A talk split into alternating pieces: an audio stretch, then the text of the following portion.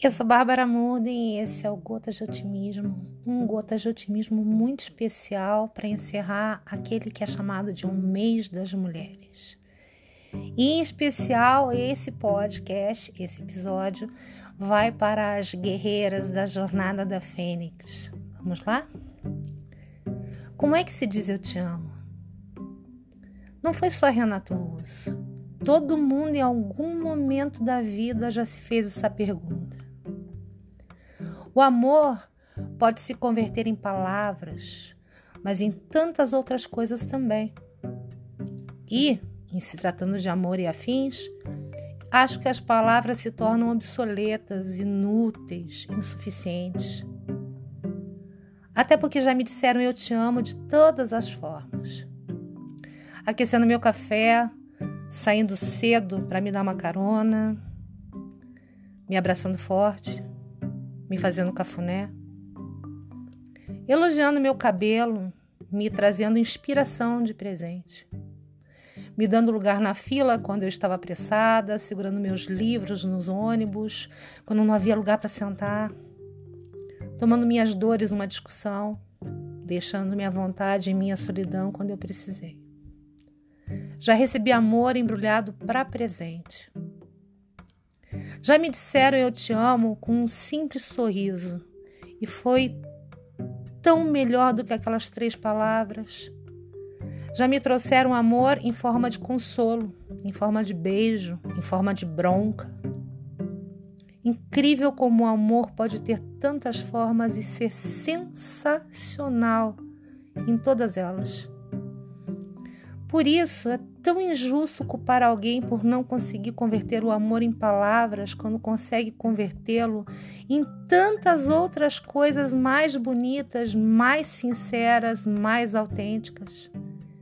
É triste condenar aquele que não sabe traduzir o que sente em palavras, quando é mais conhecedor do amor que tantos poetas habilidosos. Em um mundo em que o amor se transformou em algo tão banalizado, em que dizer eu te amo se transformou numa simples forma de puxar assunto, ser amado em silêncio é um privilégio. Porque, curiosamente, a verdade do amor se revela melhor sem palavras.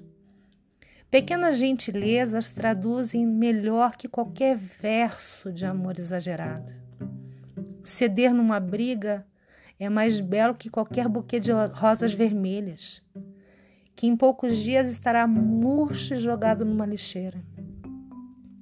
Nesse mundo em que expressar-se deixou de ser uma necessidade para transformar-se em obrigação, aprender a respeitar o silêncio do outro faria bem às nossas relações.